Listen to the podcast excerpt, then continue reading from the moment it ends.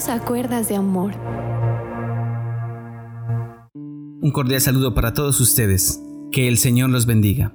Quería agradecer a todos por darnos la oportunidad de llegar a ustedes y a sus familias en este programa llamado Cuerdas de Amor. Fundado por la pastora Blanca de Arango, perteneciente a la iglesia cristiana Hechos Chur de las Asambleas de Dios de Colombia.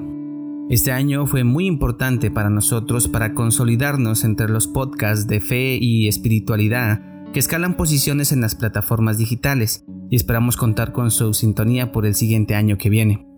Agradezco a mi pastora por su confianza y su apoyo.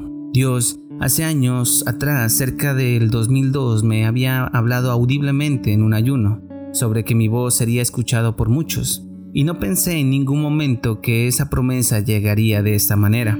Pero no es en mi tiempo, es en el tiempo de Él, y sus promesas, aunque pueden tardar, siempre se cumplirán.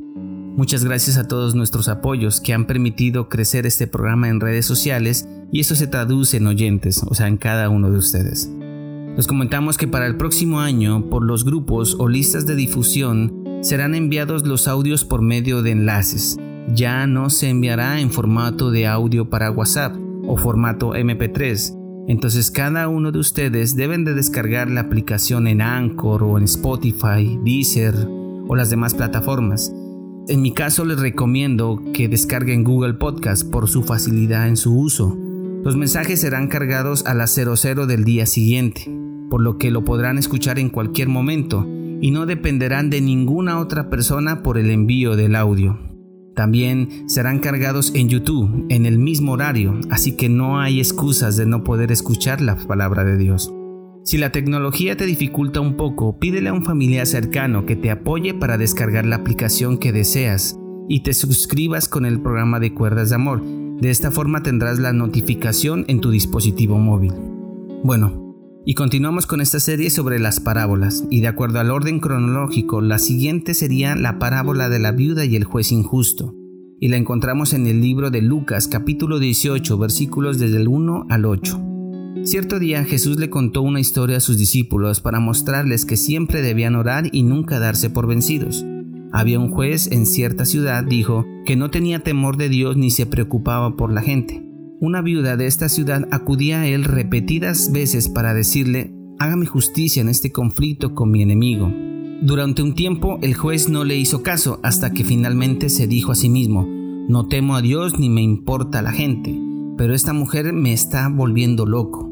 Me ocuparé de que reciba justicia porque me está agotando con sus constantes peticiones. Entonces el Señor dijo, aprendan una lección de este juez injusto. Si hasta él dio un veredicto justo al final, ¿acaso no creen que Dios hará justicia a su pueblo escogido que clama a él día y noche? ¿Seguirá aplazando su respuesta? Les digo, que pronto les hará justicia, pero cuando el Hijo del Hombre regrese, ¿a cuántas personas con fe encontrará en la tierra? Nuestro Señor Jesucristo enseña una de las claves importantes como es la necesidad de orar siempre y no desmayar, debiendo de entender que para el pueblo de Dios el orar es un privilegio, es un honor y es un deber. Es una labor constante, pues hemos de orar siempre y no desfallecer hasta que la respuesta a la oración genere júbilo y gozo.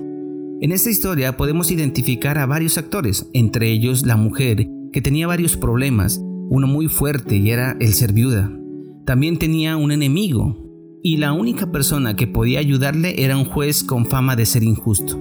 Si vemos el panorama, todo estaba en contra de ella.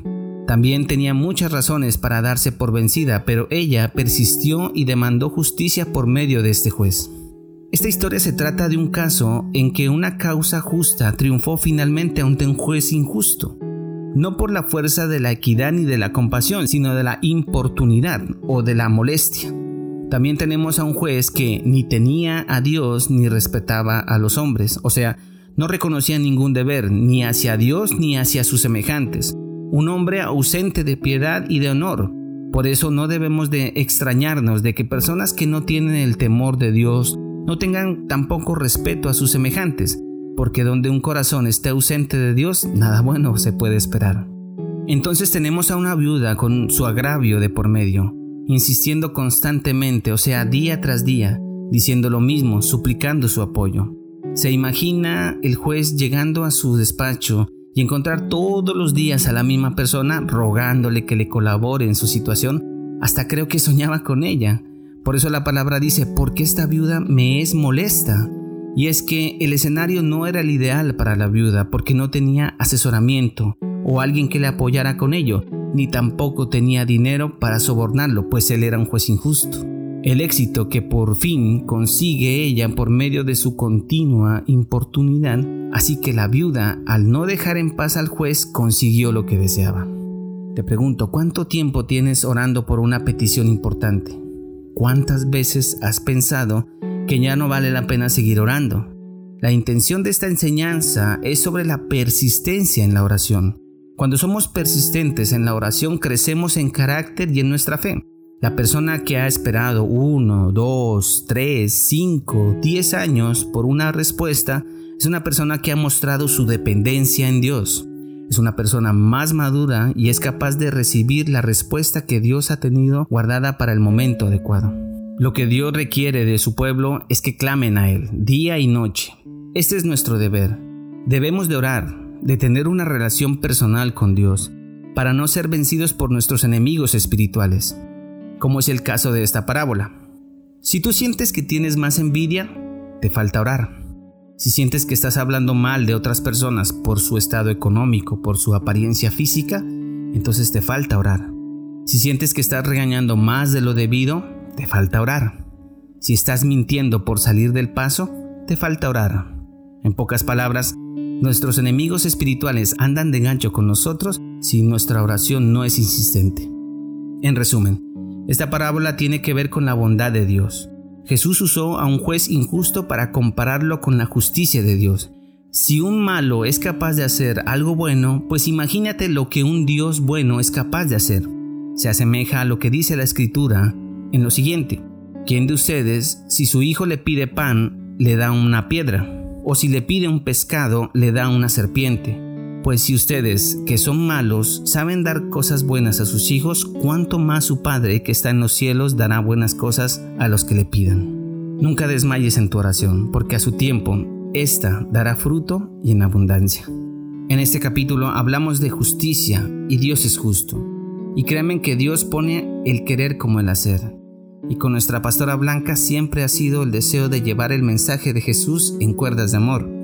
En cuerdas de amor hemos tenido altos y bajos, muchas veces trasnochos, con deficiencia en muchas cosas, hasta nos ha tocado dejar de hacer cosas por tener este bello propósito de compartir un mensaje de fe. ¿Cuántas personas habremos ayudado? No lo sabemos. Pero que si tan solo con una persona que haya tomado uno de estos mensajes y le haya permitido llegar a conocer a Jesús, valió y seguirá valiendo la pena. Pero nos falta tanto por hacer y aún en toda esta dedicación, aún en todo este esfuerzo, Dios nos dice que nos digamos siervos inútiles somos, pues lo que debíamos hacer, hicimos. De forma particular y personal, espero en el Señor, agradarle a Él y que en algún momento Él me pueda decir, John Diego, buen siervo fiel, en lo poco me fuiste fiel, en lo mucho te pondré, entra al gozo de tu Señor. Anhelo tanto esas palabras y espero en la fe poder lograrlo, así como ustedes deben intentarlo todos los días. Gracias por este hermoso año que me han permitido entrar en sus hogares. Les deseo lo mejor para este año que viene. Lo que Dios tiene para ti será como lo has soñado. Toda la gloria y la honra es para nuestro Señor y Salvador. Que el Señor te bendiga.